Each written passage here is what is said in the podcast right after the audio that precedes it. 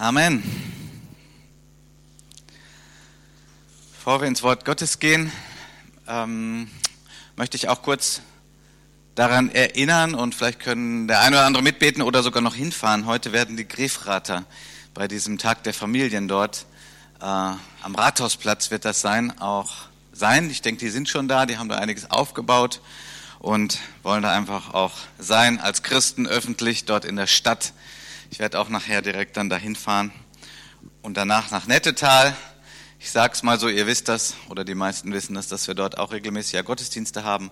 Ist gut, wenn ihr es im Gebet mittragt, sodass das Evangelium wirklich läuft in Krefeld, Grefrath, Nettetal. Und ähm, kurz auch nochmal ein Gedanke zu der Ermutigung mitzuarbeiten oder auch dafür zu beten, Begegnungscafé. Mir kam noch mal so in den Sinn, als ich selber noch relativ frisch hier in der Gemeinde war, habe ich bei einigen Geschwistern so gespürt oder bei vielen so ein Wunsch ist, Herr, mach uns doch, lass uns Licht sein in dieser Stadt, ja. So Jesus hat ja gesagt, dass auch die Gemeinde und wir als Christen wie Licht sein sollen, wie die Stadt auf dem Berge, die man sieht und das Licht, was man nicht unter den Scheffel stellt. Ich will jetzt nicht in Details gehen, aber das, was passiert durch diese Gemeinde, das ist Licht ja, für diese Stadt, für bestimmte Kreise, bis hin in politische Kreise auch. Wird das wahrgenommen, wird das geschätzt, wird das unterstützt, dass diese Gemeinde sich hier investiert in die Flüchtlingsarbeit. Und das ist natürlich dann auch Arbeit. Das kostet auch seinen Preis. Es ist bei dem Herrn meistens nicht so, dass man sagt, Herr, lass uns ein Licht sein. Aber mach du die ganze Arbeit. Nee, nee, das hat dann viel mit uns zu tun, mit unserer Hingabe. Gut. Da, gut versteckt. Gottes Gaben zum Bau seiner Gemeinde. Wenn du die ersten Teile nicht gehört hast, kein Problem, musst jetzt nicht nach Hause gehen, kannst auch diese Predigt hören und verstehen. Auf der Internetseite kann man auch die vorigen Teile nachhören. Kleiner Tipp für alle, die sich da auskennen. Wir haben bei manchen Predigten, bei wenigen, das Problem, dass man es nicht hören kann auf der Internetseite. Wenn man auf Play drückt, spielt sich das nicht ab. Wir arbeiten daran, wir wollen das Problem lösen, haben es noch nicht. Man kann aber diese Datei trotzdem runterladen und dann hören. MP3-Datei. Soweit zum Technischen. Gottes Gaben zum Bau seiner Gemeinde. Epheser 4, Vers 7 ist unser Grundlagenvers die Gemeinde und auch die Begabung der Gemeinde hat alles seinen Ursprung in Jesus Christus selbst, der auf diese Erde kam, starb, auferstand, seinen Geist sandte und somit auch Gaben ausgeteilt hat. Ohne dem funktioniert gar nichts in der Gemeinde und auch die Grundlage für alle Gaben, um die Gemeinde zu bauen, sind darin begründet, dass Christus selber gekommen ist, sich geopfert hat und dann ich sag mal, sich vervielfältigt hat durch den Heiligen Geist, heute hier unter uns ist und in allen Gemeinden, die ihn von ganzem Herzen anbeten, ist Christus da und er teilt gerne Gaben aus. 1. Korinther 12, Vers 7. Jedem aber wird das offensichtliche Wirken des Geistes zum allgemeinen Nutzen verliehen. Das offensichtliche Wirken des Geistes. Es geht heute um die sogenannten Offenbarungsgaben oder Manifestationsgaben. Und dazu eine weitere Bibelstelle aus 1 Timotheus 6. Da heißt es ab Vers 13. Paulus schreibt das an Timotheus. Ich gebiete dir vor Gott, der alles lebendig macht und vor Christus Jesus, der vor Pontius Pilatus das gute Bekenntnis bezeugt hat, dass du das Gebot unbefleckt und untadelig bewahrst bis zur Erscheinung unseres Herrn Jesus Christus, welche zu seiner Zeit zeigen wird, der Glückselige und allein Gewaltige, der König der Könige und der Herr der Herrschenden, der allein Unsterblichkeit hat, der in einem unzugänglichen Licht wohnt, den kein Mensch gesehen hat noch sehen kann. Ihm sei Ehre und ewige Macht. Amen. Ich habe diese Bibelstelle ausgewählt, um uns die Spannung vor Augen zu führen, die darin besteht, dass Gott verborgen ist und dass Gott sichtbar wird. Es geht ja um das offensichtliche Wirken des Geistes. Und es ist diese Spannung, in der wir leben. Deswegen sind wir Glaubende. Dass Gott verborgen ist in dieser Welt und dass er sich aber auch zeigt in dieser Welt. Deswegen werden wir manchmal komisch angesehen, man lächelt über uns, man nimmt uns nicht ernst als Christen, weil es halt viele Menschen gibt, die Gott gar nicht wahrnehmen. weil er verborgen ist in dieser Phase der Geschichte. Er war es nicht ganz am Anfang und er wird es auch nicht sein am Ende. Aber jetzt sind wir in einer Phase, wo Gott verborgen ist. Ich habe drei Dinge hier rot markiert. Vor Pontius Pilatus. Ich muss sagen, als ich junger Christ war, habe ich mich manchmal gewundert, wann macht eigentlich dieser Pontius Pilatus immer in dem Glaubensbekenntnis? Was, was soll denn der Kerl da? Nun, hier wird er ja auch nochmal erwähnt. Und das ist von daher schon ziemlich wichtig, vor allen Dingen für alle Skeptiker und für alle, die meinen, ja, Religion oder Glaube, das ist ja irgendwie nur eine Einbildung der Menschen. Also das, was passiert ist, als Jesus Christus hier auf Erden war, das ist geschichtlich verankert. Das ist historisch so passiert. Und deswegen ist der Pontius da immer drin. Weil man kann das nachforschen. Also das ist nicht irgendwie so, ja, war der denn wirklich da? War der hier? Dass Jesus Christus auf dieser Erde war, ist mit das geschichtlich am besten bezeugteste Ereignis überhaupt durch verschiedene Zeugen, durch Quellen und so weiter. Und deswegen ist da der Pontius Pilatus. Gott verborgen in dieser Welt und Gott sichtbar in dieser Welt. Gott hat sich sichtbar gemacht, als Jesus Christus hier auf Erden war. Wer mich sieht, sieht den Vater, hat Jesus gesagt. Vers 14, die Erscheinung unseres Herrn Jesus Christus. Da schlägt der Paulus einen Riesenbogen. Was ist denn die Erscheinung? Das ist das Offenbarwerden. Das ist das, wenn Christus wieder sichtbar wird. Und das ist, wenn er wiederkommt so dann glauben wir auch nicht mehr, dann sehen wir, dann schauen wir, dann sehen wir das, was wir die ganze Zeit glauben. Christus wird wiederkommen, sichtbar, keine Fragen mehr für die Menschen, keine Skeptiker mehr, kein Atheismus mehr, keine anderen Götter mehr, dann wird es ganz, ganz deutlich sein für alle Menschen. Darauf leben wir zu, das wird kommen. Das wird übrigens sein am Nein, das weiß niemand und das offenbart Gott auch niemanden. Es geht darum, sich darauf vorzubereiten und das zu erwarten. Und wer Jesus liebt, der erwartet das mit Freude. In Vers 16, Gott, der allein Unsterblichkeit hat, der in einem unzugänglichen Licht wohnt, den kein Mensch gesehen hat noch sehen kann, ihm sei Ehre und ewige Macht. Amen. Das ist die Zustandsbeschreibung für jetzt. Gott wohnt in einem Licht, das kein Mensch sehen kann. Mose hatte mal den Wunsch, Herr, ich möchte dich sehen. Wer die Geschichte kennt, weiß, dass, dass Gott hier, ich sag jetzt mal, das total erfüllen wollte, weil Gott möchte sich zeigen, er möchte sich offenbaren den Menschen, er möchte Nähe zu den Menschen haben, aber er wusste auch, ich will ihn ja nicht umbringen, den Mose. Wenn der mich so sehen würde, wie ich jetzt bin, wäre der tot. Das hat zu tun mit unserem Gefallensein, mit unserem noch nicht komplett wiederhergestellt sein, mit unserer Schwachheit unseres Körpers und so weiter. Deswegen offenbart sich Gott nicht in der Fülle, wie er ist. Aber er offenbart sich gerne. Er hat damals ja dann gesagt, okay, stell dich mal hier in diese Feldspalte, ich werde vorbeigehen, du darfst von hinten so ein bisschen schauen. Sehr geheimnisvoll, sehr tief. Mose, ein Mann Gottes, der demütigste Mann auf Erden heißt es mal im Alten Testament, er durfte ein Stück weit von der Herrlichkeit Gottes sehen. Aber Gott wollte ihn nicht umbringen, deswegen hat er ihn sich nicht komplett völlig gezeigt. Jetzt sieht Mose ihn natürlich, weil er schon längst im Himmel ist und bei Gott ist. Gott, der allein Unsterblichkeit hat, der in einem unzugänglichen Licht wohnt, den kein Mensch gesehen hat. Vielleicht mag der eine oder andere gerade denken, Unsterblichkeit, habe ich das nicht auch? Also so als Christ werde ich doch weiterleben, oder?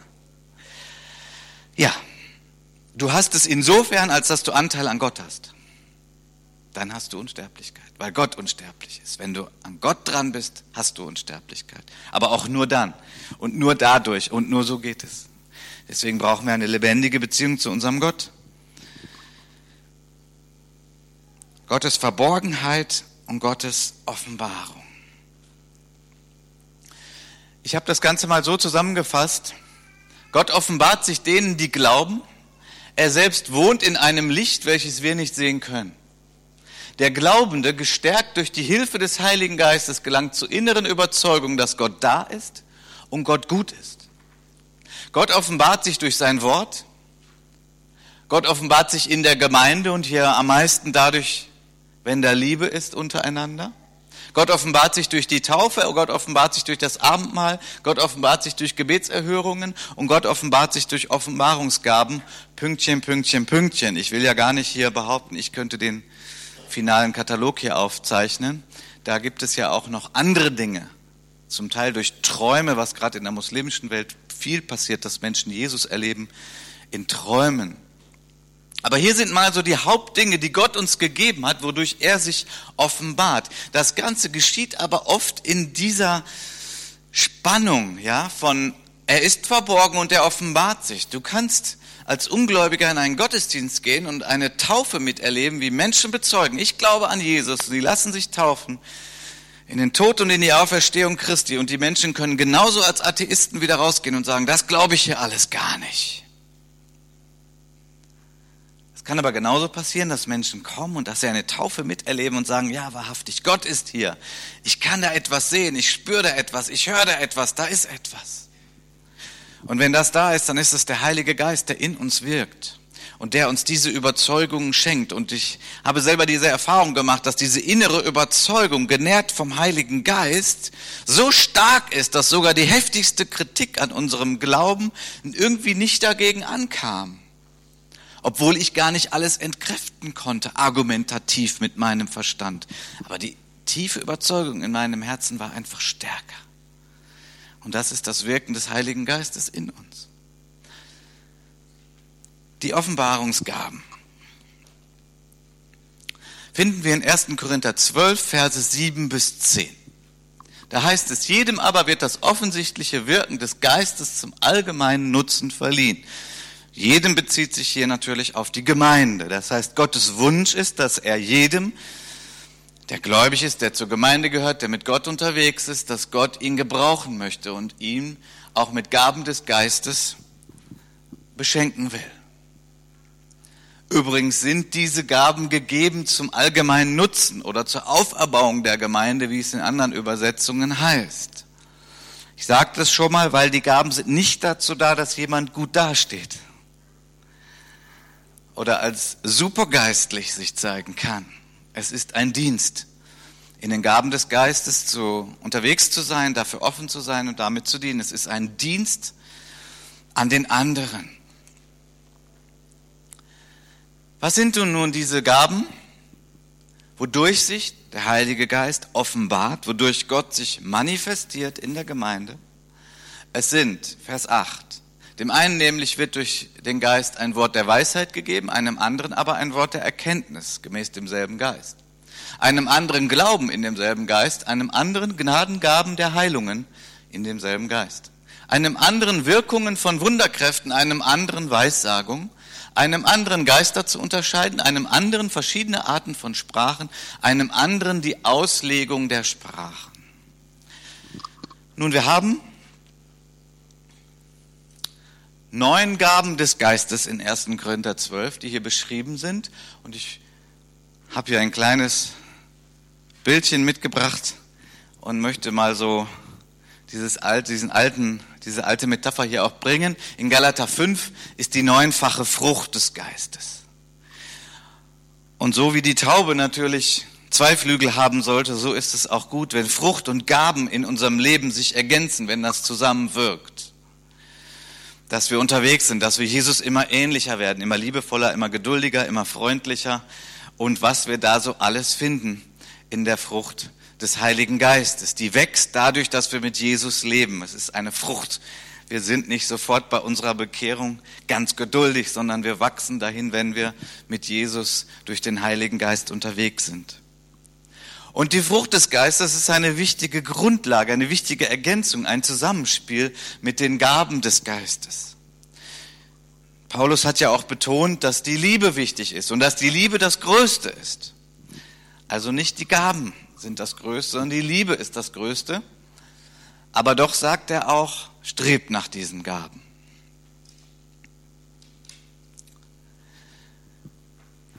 Diese neuen Gaben, die wir uns eben angeschaut haben, möchte ich nochmal unterteilen in zwei Rubriken, so ganz grob mal. Wir haben drei Gaben, die mehr Gaben der Kraft sind. Was wir schon eben gelesen haben, Vers 9. Glauben in demselben Geist.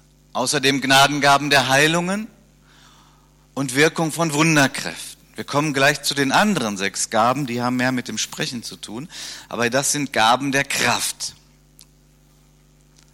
Glaube, Heilung, Wunderkräfte.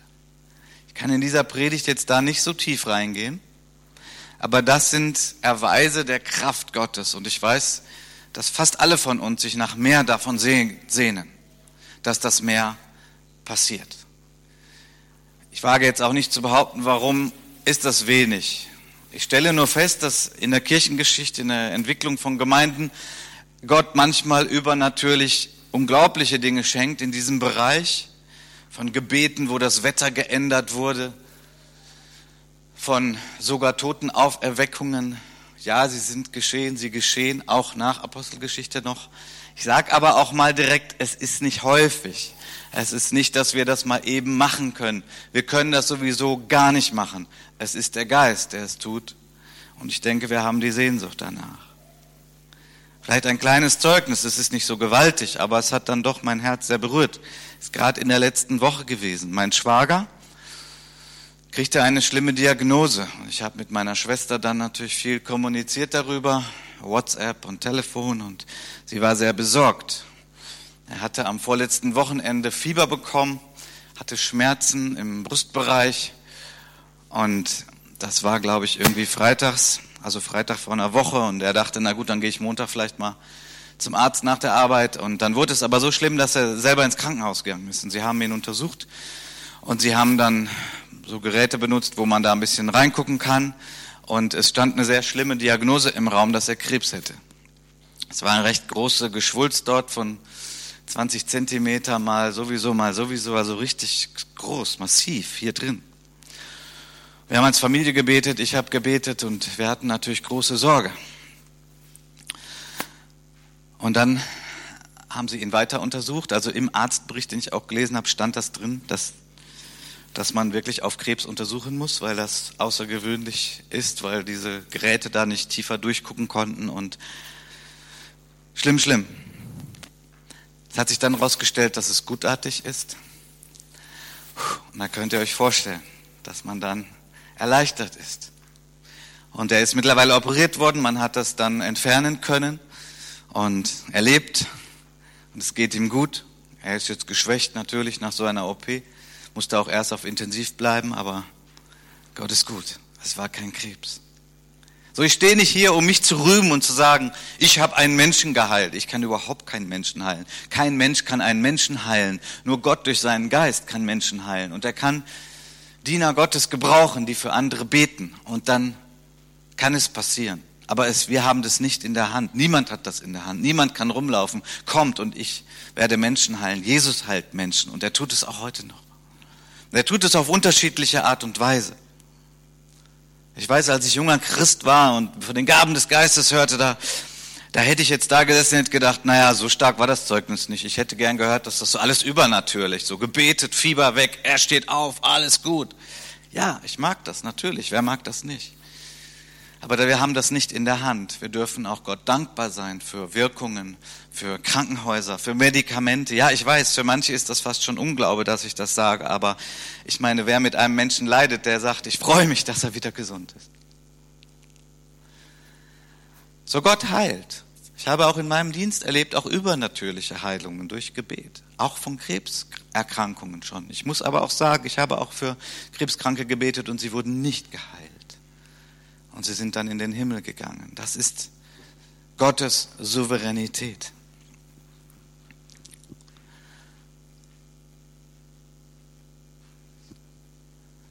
Es gibt gute Literatur darüber und so weiter. Ich kann in diese Gaben jetzt hier nicht weitergehen. Schauen wir uns die Gaben des Sprechens an. Das Wort der Weisheit, das Wort der Erkenntnis, der Weissagung, Geister zu unterscheiden, Arten von Sprachen und Auslegung der Sprache. Nun kann ich natürlich auch jetzt auf diese Gaben nicht alle im Genauen eingehen, aber ich weiß, dass Gott sie gerne schenkt und wirkt. Das offensichtliche Wirken unter uns. Die Gabe in Sprachen zu beten haben eine ganze Reihe in unserer Gemeinde schon empfangen. Ich habe äh, Freitag auch ein schönes Zeugnis gehört in meiner Kleingruppe, die ich habe mit einigen Männern hier aus der Gemeinde. Und einer aus der Gemeinde sagte, ja, Gott hat mir die Gabe geschenkt, in Sprachen zu beten. Und er hat sich sehr darüber gefreut und wir haben darüber geredet und wie das sich nun auch weiter gestaltet bei ihm. Auslegung der Sprachen. Das hat es früher mehr gegeben in Pfingstgemeinden. Was ist damit gemeint? Nun, die Gabe in Sprachen zu beten ist in erster Linie eine Gabe zur persönlichen Selbstauferbauung. Die Auslegung dieser Sprachen, also dass es dann verständlich wird, diese übernatürliche Sprache, die brauchen wir in Gottesdiensten, Kleingruppen, in Treffen von Christen, die zusammen sind, wo jemand sagt, ich habe so den Impuls, dass ich eine Sprachenbotschaft geben sollte. Und es ist gut, wenn er das vielleicht auch so vorher sagt. Er gibt diese Botschaft in einer für uns unverständlichen Sprache. Wir warten darauf, dass Gott nun jemandem die Gabe der Auslegung schenkt, sodass es für uns verständlich wird. Es ist auch möglich, dass derjenige, der diese Botschaft hat, selber darum bitten kann, dass er diese Auslegung dann bekommt. Das sind Dinge, die für Menschen, die noch nicht gläubig sind oder die aus anderen Zusammenhängen kommen oder in solchen Gottesdiensten sind, natürlich befremdlich sind. Deswegen ist es gut, wenn es vorkommt in einem Rahmen, wo auch Menschen dabei sind, die Gott noch nicht kennen, dass es dann ein Stück weit erklärt wird oder moderiert wird. Wenn wir natürlich so unter uns sind, ich sag mal in Kleingruppen oder so, dann ist das natürlich einfacher und dann können wir da offen miteinander reden, weil die Bibel auch sagt, es kann Menschen auch abschrecken, wenn da auf einmal sowas Übernatürliches stattfindet. Aber wir können das ja dann erklären. Die Gaben Wort der Weisheit, Wort der Erkenntnis und Weissagung, da will ich jetzt einfach mal so zusammen reingehen und einfach auf den Punkt der Weissagung. Übrigens ein anderes Wort für Weissagung ist Prophetie. Und das sind nicht zwei verschiedene Dinge. Also im Griechischen steht da einfach Prophetoia. Das ist Prophetie oder eben Weissagung. Einfach eine Übersetzungsvariante der Bibel. Hier in der Schlachterbibel heißt es Weissagung. Im 1. Thessalonicher 5 sagt der Apostel Paulus, den Geist dämpft nicht. Gemeint ist natürlich der Heilige Geist, dämpft ihn nicht, schränkt ihn nicht ein, unterdrückt ihn nicht. Die Weissagung verachtet nicht, prüft alles, das Gute behaltet. Und hier haben wir wirklich so in a, in a nutshell, sagt der Engländer, oder Amerikaner, also so ganz mal eben knapp zusammengefasst, eigentlich schon die Hauptherausforderung, wenn es um die Gabe der Prophetie geht, ob das nun eine Prophetie ist, ein Wort der Weisheit oder ein Wort der Erkenntnis oder sogar eine ausgelegte Sprachenbotschaft. Es wird uns gesagt, dämpft nicht und verachtet nicht. Warum eigentlich? Ist doch wunderbar, ist doch was Schönes, wenn Gott sich offenbart in der Gemeinde, in der Versammlung, in der Kleingruppe und Gott spricht. Wieso, wieso sollte man das überhaupt verachten? Warum sollte man das dämpfen? Nun, das hat damit zu tun, dass Gott ja durch Menschen wirkt. Durch Menschen, die offen sind dafür. Durch Menschen, die nicht vollkommen sind. Durch Menschen, wo sich manches auch mal vermischt. Von der Motivation her, vom Geltungsbedürfnis her? Vielleicht, dass Gott durch jemanden spricht, den man kennt und sich sagt, boah, ich kenne auch dem seine Fehler. Da kann doch Gott jetzt nicht irgendwie durchsprechen. Es gibt schlimme Erfahrungen, negative Erfahrungen. Es gibt Gemeinden, die gespalten wurden aufgrund dieser Gaben. Und deswegen gibt es bei manchen das Gefühl der Verachtung. Deswegen gibt es Menschen, die sagen sich, das wollen wir lieber gar nicht. Das ist gefährlich. Und wahrscheinlich gab es das Problem damals auch schon. Warum sollte sonst der Paulus überhaupt sagen, verachtet das nicht, dämpft das nicht. Das sind Gaben, wodurch Gott seine Gemeinde baut. Das ist, wo der übernatürliche Gott sich zeigt, sich offenbart. Wo Dinge passieren, die, die gehen über das hinaus, was ihr Menschen möglich könnt. Verachtet es nicht. Auch wenn es in Schwachheit gesagt wird. Denn der Heilige Geist ist ja nicht unter uns, also er ist unter uns, aber er äußert sich ja nicht so von sich aus. Wupp, so eine Stimme irgendwo jetzt da oder. Er wirkt ja durch Menschen und wir alle sind noch nicht vollkommen. Und wir alle müssen uns auch prüfen und wir müssen schauen. Und wir alle filtern das ein Stück weit. Und deswegen gibt es Menschen, die sich von dem ganz abwenden. Es gibt Menschen, die verletzt wurden durch Prophetien, die gegeben wurden. Und wo sich Menschen nicht entschuldigt haben für Prophetien, die nicht eingetreten sind. Das ist ein großes Problem. Ich weiß, dass wir auch Menschen in unserer Gemeinde haben, die schon im Persönlichen Prophetien gegeben haben für eine bestimmte Not. Das ist so nicht eingetreten, wie sie es gesagt haben. Und sie sind wieder zu den Menschen hingegangen und haben gesagt, es tut mir leid, ich habe einen Fehler gemacht. Ich finde das großartig und ich finde das wichtig, weil so ein Umgang, wenn wir dann sagen, okay, es tut mir leid, ich habe mich vertan, hilft dazu, dass wir diese Gabe gesund anwenden können großartig, sich zu entschuldigen. Es braucht Demut. Und dann haben wir einen gesunden Umgang mit diesen Gaben. Nicht verachten, nicht dämpfen, aber prüfen. Hier haben wir es genau zusammen. Nicht verachten, aber prüfen. Warum muss man das prüfen? Naja, wegen dem menschlichen Anteil. Das, was Gott sagt, müssen wir natürlich nicht überprüfen. Was Gott sagt, ist von Gott aber es geht durch den Filter eines Menschen und da kommt es auch zu Fehlern. Ich habe, als ich noch junger Pastor war, Gott gesucht und für die Gemeinde und Herr, gib mir irgendwo eine, eine Vision, gib mir eine Vorstellung. Und ich habe empfunden zu hören, wir werden in zwei Jahren 200 Leute sein. Und ich habe darüber gepredigt und ich habe das ausgerufen. Wir hatten ungefähr zwei Jahre Zeit dafür. Die Gemeinde hatte zu dem Zeitpunkt ungefähr 60 Mitglieder. Ich habe so hin und her bewegt vor Gott und ich dachte, komm, 200. Und ich habe das geglaubt. Aber es hat sich nicht erfüllt. So, jetzt hatte ich mehrere Möglichkeiten. Ich meine, das war nun sichtbar. Das war mit einer, mit einer Zeitpunkt festgesetzt. Es war eine Zahl. Ich konnte nun auch nicht irgendwie das so verdrängen. Ich wollte es auch nicht. Und ich habe mich entschuldigt bei der Gemeinde und habe gesagt, tut mir leid. Ich meine, wir alle sehen, wir sind nicht 200. Manche haben nicht diese Demut. Und ich sage mal, mir ist das auch sehr schwer gefallen. Ich habe auch gedacht, oh, werden die mir überhaupt noch vertrauen? Aber sie haben mir vertraut. Das ist interessant. Menschen, die sich entschuldigen, die zeigen Demut. Und normalerweise wirkt es ein größeres Vertrauen sogar, als wenn wir das nicht tun.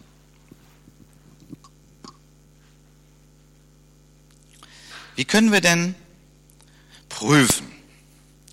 Das ist an sich schon eine Predigt für sich. Vielleicht mache ich an dem Punkt auch noch mal weiter. Ich weiß es noch nicht. Fünf Punkte, wie wir überprüfen können, bevor wir so einen geistlichen Impuls weitergeben. Übrigens, wir geben einen geistlichen Impuls weiter. Wir sind nicht Propheten wie im Alten Testament. Ich möchte das mal sagen, weil wenn jemand aufsteht und sagt, so spricht der Herr, so wie ein Jeremia das gemacht hat oder ein Jesaja, dann kann man ja eigentlich nicht mehr prüfen, oder? Ja, ich meine, wenn der Herr so spricht, okay, was, dann, dann, dann ist das so. Okay. Nein, das ist im alten Bund so gewesen. Und im neuen Bund werden ja auch die Gaben, wie wir gelesen haben, in der ganzen Gemeinde verteilt. Es ist nicht der eine Prophet von Gott gesetzt, sondern es wird dann durch die Gemeinde geschehen prüfen. Deswegen sagt der Apostel Paulus, prüfen. Woran prüfen wir? Wort Gottes, natürlich. Ja gut, der Klassiker. Jetzt komme ich mir gerade so vor wie eben die Jungs hier. Wird sich das Brot vermehren? Ja klar, steht in der Bibel. ja, war dann gar nicht so leicht zu moderieren noch, ne? Also hast du aber gut aufgefangen. Ja, das Wort Gottes. Warum? Weil das Wort Gottes ist inspiriert vom Heiligen Geist. Und ein prophetischer Impuls ein geistlicher Impuls, ein geistlicher Eindruck ist hoffentlich vom Heiligen Geist inspiriert. Und der Heilige Geist wird sich nicht widersprechen. Ja, er hat die ganze Schrift inspiriert und dann wird er irgendwie nicht einen Impuls geben, ähm, der der Bibel widerspricht. Da kannst du dir jetzt irgendwas aus der Schrift aussuchen und sagen, okay, wenn da jemand kommt und ich habe so den Eindruck, Christus ist nicht von den Toten auferstanden. Ja, das können wir alle wunderbar prüfen. Die Schrift sagt deutlich, Christus ist von den Toten auferstanden. Und nun kannst du das prüfen. Deswegen ist es so wichtig. Ich weiß, wir als Pastoren und Älteste, wir quälen euch ja oft mit diesem Gedanken. Lest die Bibel, seid da unterwegs, habt stille Zeit und so. Aber wisst ihr, es hat einen sehr praktischen Nährwert. Denn wenn du regelmäßig in der Bibel unterwegs bist, wenn du da liest, wenn du vielleicht einen Bibelleseplan hast, wie auch immer, dann badest du dich in dem Wort. Deine Gedanken sind gesättigt vom Wort. Und dann bist du auch viel reifer und klarer im Kopf um Impulse, etwas, wo Gott zu deinem Herzen spricht, zu klären, zu unterscheiden. Das wird mit der Zeit, der Hebräerbrief spricht davon, eine Gewöhnung der Sinne, auch der geistlichen Sinne, das wird mit der Zeit reifer, man ist da viel schneller, man empfindet, ja, das passt, so ist Gott, das passt zu seinem Wort, das kann er sein, dieser Eindruck. Aber wenn du natürlich nur ein bisschen die Bibel kennst, dann ist das viel schwieriger. Also von daher das Wort Gottes. Der Heilige Geist widerspricht sich nicht. Das, was er inspiriert hat, er wird nicht etwas anderes dir zeigen und zu dir sprechen als das, was im Einklang mit dem Wort Gottes ist.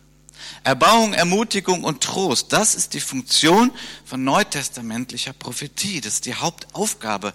Ihr könnt das suchen, das steht so auch im Korintherbrief. Das ist, wofür es gegeben ist. Wir erbauen, wir ermutigen, wir trösten Menschen mit einem geistlichen Eindruck. Freiheit, wo der Geist des Herrn ist, da ist Freiheit. Das heißt, wenn ein Impuls kommt, dann hilft er uns, dass wir im Rahmen der Freiheit bleiben. Wenn also ein Impuls kommt, du musst diese Frau heiraten. Wow. Dann steht das eigentlich im Widerspruch dazu, wie Gott uns geschaffen hat. Gott hat uns geschaffen mit einem Verstand, den müssen wir nicht abschalten, den müssen wir nicht irgendwie weglegen, ja, der ist da und der darf auch arbeiten und gut ist eben, wenn er immer mehr erneuert ist und entsprechend dem Wort Gottes unterwegs ist, aber das ist da und das musst du nicht abschalten.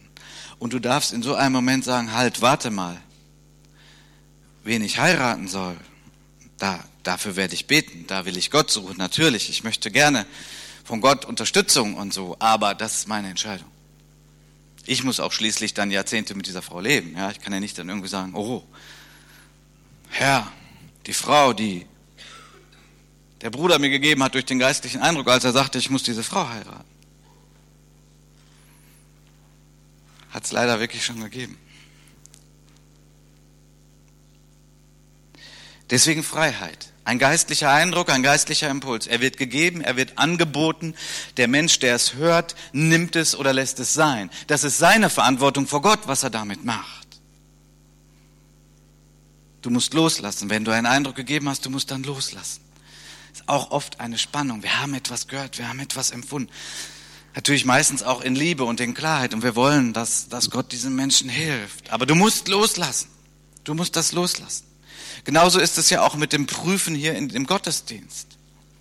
Der Paulus gibt an einer bestimmten Stelle Anweisungen. Er lasst, lasst drei oder vier reden. Ich sehe das so als eine allgemeine Anweisung, wie das geht. Ich glaube übrigens nicht, dass er das so meinte, so drei oder vier. Auf keinen Fall zwei und auch nicht fünf. Drei oder vier. Können auch mal fünf sein. Manchmal ist es nur einer. Versteht ihr? Das ist ein Hinweis. Aber das zeigt mir doch, dass Paulus Anweisungen gibt, was die Gaben des Geistes gibt, wo die Leitung der Gemeinde oder des Gottesdienstes dann auch die Verantwortung hat, Dinge zu regeln. Deswegen handhaben wir das hier so im Gottesdienst, dass im Regelfall Menschen zu uns nach vorne kommen, zu mir als Pastor oder zu Ältesten oder zum Moderator des Gottesdienstes. Und man bietet das an, sagt, ich habe einen geistlichen Eindruck, ich würde den gern weitergeben. Und ich weiß, dass das sehr heikel ist, wenn sich jemand schon mal traut, überhaupt zu kommen. Und wenn derjenige dann auch noch wieder zurückdackelt und der konnte das nicht weitergeben. Ja, ich weiß, wir sind ja auch neugierig. Wir gucken ja auch hin. Wir sehen ja auch, oh, da war bestimmt total falsch, was der sagen wollte. Hm, muss gar nicht sein. Kann viele Gründe haben, warum wir das dann hier nicht öffentlich freigeben. Kann sehr, sehr viele Gründe haben. Das kann Hintergrundwissen sein zu bestimmten Situationen. Ja, das kann viele Gründe haben, wie gesagt. Von daher verachtet nicht die Menschen, die schon mal kommen und dann wieder nach hinten gehen. Und ich weiß, wir haben auch Menschen hier, die das richtig gut machen, die, die sagen, okay, ich habe das gegeben und Natürlich kann man sich die Frage stellen, wieso wird das so geregelt und so. Ja, wir haben hier einen öffentlichen Gottesdienst. Das ist ein bisschen was anderes, als wenn wir, sagen wir mal, unsere Gebetswoche haben oder in einer Kleingruppe sind. Dann muss man das nicht so. Es ist hauptsächlich zum Schutz der Menschen, damit auch Menschen, die was weitergeben möchten, aber vielleicht zu unreif sind, dass sie nicht nachher verachtet werden für das, was sie öffentlich weitergeben wollen. Freiheit. Freiheit. Frucht. Auch ein Prüfkriterium. Was ist damit gemeint? Und Jesus hat einmal gesagt, an den Früchten werdet ihr sie erkennen. An den Früchten werdet ihr sie erkennen. Ich sag mal, das hat, das geht bis in den Bereich, ist es ein Mensch mit einem guten Ruf? Ist es ein Mensch mit einem guten Ruf in der Gemeinde? Ist es ein Mensch, von dem man weiß, ja, das stimmt so im Großen und Ganzen. Nicht fehlerfrei, aber das stimmt. Ein Mensch, der in unsere Gottesdienste kommt oder auch ein Mitglied der Gemeinde ist und er möchte einen Eindruck weitergeben, aber wir wissen, dass da gerade ganz viel Unordnung ist im Leben, dass da Dinge überhaupt nicht stimmen und überhaupt nicht passen. Wisst ihr, wer davon dann weiß, dem fällt es auch unglaublich schwer, so ein Wort zu nehmen. Das ist die ganz, ganz große Ausnahme, dass Gott so einen Menschen gebraucht. Von daher ist auch die Frucht des Lebens, der Lebenswandel, der Umgang, der familiäre Umgang, vielleicht der Umgang mit den Nachbarn. Wenn da also massive Dinge sind, die erst der Heilung brauchen, der Versöhnung, der Klärung, dann sollte das erst geschehen und solche Menschen sollten nicht im Gottesdienst dann geistliche Impulse weitergeben. Und ein letzter Punkt, Manipulation und Illoyalität. Manipulation und Illoyalität. Ich weiß von einer ganzen Gemeindebewegung, also zumindest Ende der 80er, habe ich da im Rahmen meines Theologiestudiums mit einem Repräsentanten dieser Gemeindebewegung Folgendes gehört. Ja, wir wollen auch Gemeinde nach dem Neuen Testament bauen. Die haben auch viele gute, fruchtbare Gemeinden in unserem Land. Und das mit den Geistesgaben, das haben wir mal ausprobiert, aber das hat überhaupt nicht geklappt. Wir machen das nicht mehr. Fand ich damals war wenigstens klar aber natürlich auch traurig, weil sie eine ganze Menge wegschneiden von dem, wodurch Gott seine Gemeinde baut. Manipulation und Illoyalität hat damit zu tun, dass jemand einen geistlichen Eindruck weitergibt und eigentlich will er Menschen manipulieren. Er möchte Menschen in eine Richtung lenken, die er selber will.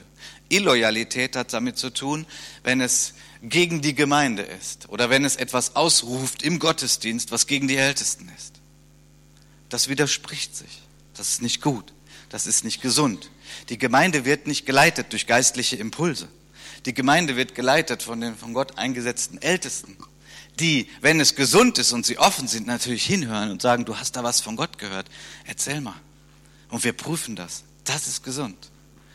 Aber es gibt eben Gemeinden, die das Thema komplett zugemacht haben, weil Menschen öffentliche Versammlungen missbraucht haben, nicht den Weg gegangen sind, der Loyalität, um mit den Ältesten zu sprechen, sondern dann die Chance nutzen. Das ist ihre Chance. Da ist der Part im Gottesdienst. Da kann ich sagen, was ich denke, was ich will. Und ich pack Gott noch mit rein. Meistens geht das nicht so offensichtlich. Das sind nicht unbedingt böse Menschen, die das so offensichtlich machen. Gibt's auch. Aber manchmal ist das mehr unterschwellig. Aber Gemeinde wird so nicht geleitet. Der Heilige Geist schenkt ja auch immerhin die Gabe der Leitung. Von daher muss Leitung auch leiten und die Verantwortung tragen vor Gott.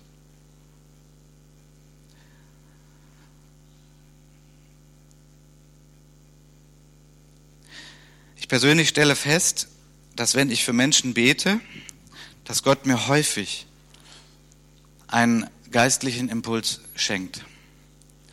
Ich stelle fest, dass das am massivsten ist, wenn ich irgendwo als Gastsprecher bin. Das ist interessant. Aber ich glaube, das hat auch damit zu tun, dass wenn man denn seine eigene Gemeinde, wenn man die Leute immer besser kennt, dass man dann auch denkt, ja gut, wir kennen uns ja schon, ich kann ja für dich beten, ich weiß ja schon vieles aus deinem Leben. Ich war vor Jahren in Rumänien zu einer Mitarbeiterschulung, habe dort gelehrt und dann hatten wir auch einen Gottesdienst. Da war sogar noch die Sprachbarriere dazwischen. Ich kann ja kein Rumänisch und es wurde übersetzt. Und ich habe am Ende nochmal, es waren so circa zehn Mitarbeiter der Gemeinde und ich habe noch für alle gebetet, Hände aufgelegt, gebetet. Von Herzen, was mir der Geist gab. Es war ein starker Fluss des Heiligen Geistes da. Und ich sah, wie die Tränen flossen, fast bei jedem. Und der Pastor der Gemeinde, dem ich ja untergeordnet war in diesem Dienst, hat mir hinterher gesagt, du hast so viel in das Leben reingesprochen, da war so viel Heilung drin, da war so viel Ausrichtung drin für die. Ja, Gott hat das geschenkt. Ich kannte die gar nicht und dann war ich in dem Sinne total frei, weil ich wusste, ich werde hier nicht manipulieren, ich, ich werde hier nichts irgendwie sagen, weil ich das ja schon weiß. Wisst ihr, wir können manchmal hier untereinander, dann können wir auch direkt sagen, was wir wissen und dafür beten. Und vielleicht schenkt Gott ja auch noch ein Bild dazu, das ist dann ermutigend. Natürlich. Es gibt drei Gefahren, und damit möchte ich auf die Zielgerade kommen. Es gibt drei Gefahren, in denen die Gemeinde steht, die sich für die Gaben öffnet oder in den Gaben unterwegs ist. Das hat Reinhold Ulonska, ein Pastor unseres Bundes, lange Jahre auch der Präses, also der Leiter der ganzen Bewegung in Deutschland. Er hat das mal so zusammengefasst. Die Gefahren, und deswegen brauchen wir den gesunden Umgang damit, ist das eine, ist die Prophetokratie. Kratie heißt herrschen. Ja, Demokratie, das Volk herrscht. Ähm, Prophetokratie. Herrschen durch Weissagung. Er beschreibt es so. Menschen manipulieren und kontrollieren durch das Prophetische. Statt dem anderen meine Meinung zu sagen, dann auf seine zu hören und gemeinsam um einen Weg zu ringen, darf die eigene Meinung niemals manipulativ als Weissagung verpackt werden. Zum Beispiel eine Mutter, die weissagt, dass die Freundin des Sohnes doch gar nicht zu ihm passe. Die Prophetomanie ist eine zweite Gefahr, Prophetomanie, eine Manie ist so ein, ein Fixiertsein auf etwas, das heißt eine Gemeinde, die fixiert ist auf Weissagung. Dazu schreibt er, es darf in der Gemeinde nie zu einer anerzogenen Hilflosigkeit und Entscheidungsunfähigkeit kommen, weil Menschen ohne ein prophetisches Wort sich nichts mehr trauen. Herr, darf ich heute aus dem Haus gehen? So hat Gott uns nicht gemacht. Ihr versteht? Wir haben einen Verstand und wir werden geleitet durch den Geist aber wir müssen da nicht in Angst unterwegs sein. Gott führt auf vielerlei Weisen, schreibt Olonska weiterhin, zum Beispiel durch seinen Frieden, diesen inneren Frieden im Herzen, Kolosser 3,15, durch den Wunsch des Herzens, Psalm 37, Vers 4, den Wunsch des Herzens, habe deine Lust am Herrn, er wird dir geben, was dein Herz begehrt, und auch durch verschiedene Ratgeber, Sprüche 24, Vers 6, verschiedene Ratgeber. Und die dritte Gefahr, in der die Gemeinde dann steht, ist die Prophetophobie, nämlich die Angst vor Weissagung. Das habe ich eben auch schon beschrieben. Prophetophobie geschieht da, wo Prophetokratie und Prophetomanie erlebt wurden. Ja, also wo Manipulation oder Herrschen durch diese Gaben Schaden angerichtet hat, da bekommen Menschen Angst vor diesen Gaben und dann gehen die auch runter. Ich möchte schließen mit ein bisschen was Persönlichem und dann wollen wir eigentlich auch noch dafür beten. Ähm, möchte schon mal Mathieu nach vorne bitten. Gott ist verborgen, aber Gott offenbart sich. Und ich muss sagen, dass Gott sich offenbart, ist eigentlich das Kostbarste in meinem Leben. Sonst wäre ich gar nicht Christ geworden. Aber auch in entscheidenden Stellen in meinem Leben habe ich Gott gesucht und Gott hat zu mir gesprochen durch prophetische Eindrücke. Vielleicht eine der eindrücklichsten Dinge, die ich erlebt habe, Jetzt hätte ich noch ganz viel hier zu erzählen, aber die Zeit drängt. Also die Geschichte, wie ich Maria kennengelernt habe und wie, ich Sicherheit darin gelangt habe, also meine Ehefrau Maria, ähm, hatte zu tun mit prophetischen Eindrücken, die zunächst ich selber hatte, abgeglichen mit anderen, die damals mit mir geistlich unterwegs waren, Gespräch mit dem Pastor der Gemeinde, zu der sie gehörte und ich auch gehörte. Ganz spannend und ganz gut und eine Leitung des Geistes auch dadurch Sicherheit gewonnen, durch verschiedene Elemente. Je größer die Entscheidung ist, umso mehr schau, dass du da jetzt nicht nur irgendwie einen Impuls hast, je größer die Entscheidung ist. Sehr prägend für uns war, als wir einige Jahre verheiratet waren und wir keine Kinder bekommen konnten, dass wir in einem Treffen mit Pastoren einen Impuls bekamen, dass wir in einem Jahr ein Kind haben werden. Das war toll. Das war gut. Und die Person musste sich nicht entschuldigen, so traf es genau ein. Ein prophetisches Wort in unsere Situation hat uns damals sehr geholfen. Und nun könnte ich noch viel mehr erzählen. Und ich weiß, dass auch durch Gottesdienste, durch prophetische Eindrücke, die gegeben werden, wo manchmal die Mehrheit denkt, ja gut, was war das jetzt Besonderes? aber dann doch einzelne Herzen getroffen hat, bis hin zu Verhinderung eines Selbstmordes durch einen Eindruck, Gott liebt dich. Und eine Person im Gottesdienst hört das, die gesagt hat, ich gehe jetzt noch einmal in den Gottesdienst und dann werde ich mich umbringen. Und durch so einen simplen geistlichen Eindruck Gott ein Leben verändert hat, gerettet hat. Von daher, ihr Lieben, ich wünsche mir, dass wir darin wachsen und dass wir darin gesund wachsen. Wir werden jetzt nochmal ein Lied zusammen singen und ich weiß, es ist spät. Wir haben letzten Sonntag schon sehr lang gehabt. Von daher schlage ich vor, wir machen das so. Steht ruhig auf und lasst uns Gott noch ehren mit einem Lied. Ich werde dann den Segen sprechen und ich möchte heute ganz besonders anbieten, für Menschen zu beten, die sagen, ja, meine Gabe, die ist da irgendwie eingerostet oder ich habe das noch nie empfangen, ich möchte das haben, ich möchte gerne beten für euch. Ich werde Hände auflegen, ich werde kurz für euch beten, dass das in euch freigesetzt wird, dass ihr darin ermutigt werdet, dass ihr das empfangt. Okay? Aber das ist dann Open End. Also wer Gebet nicht will, sei frei. Du kannst nach Hause gehen, zum Kaffee gehen, nach Grefrath fahren, wie auch immer.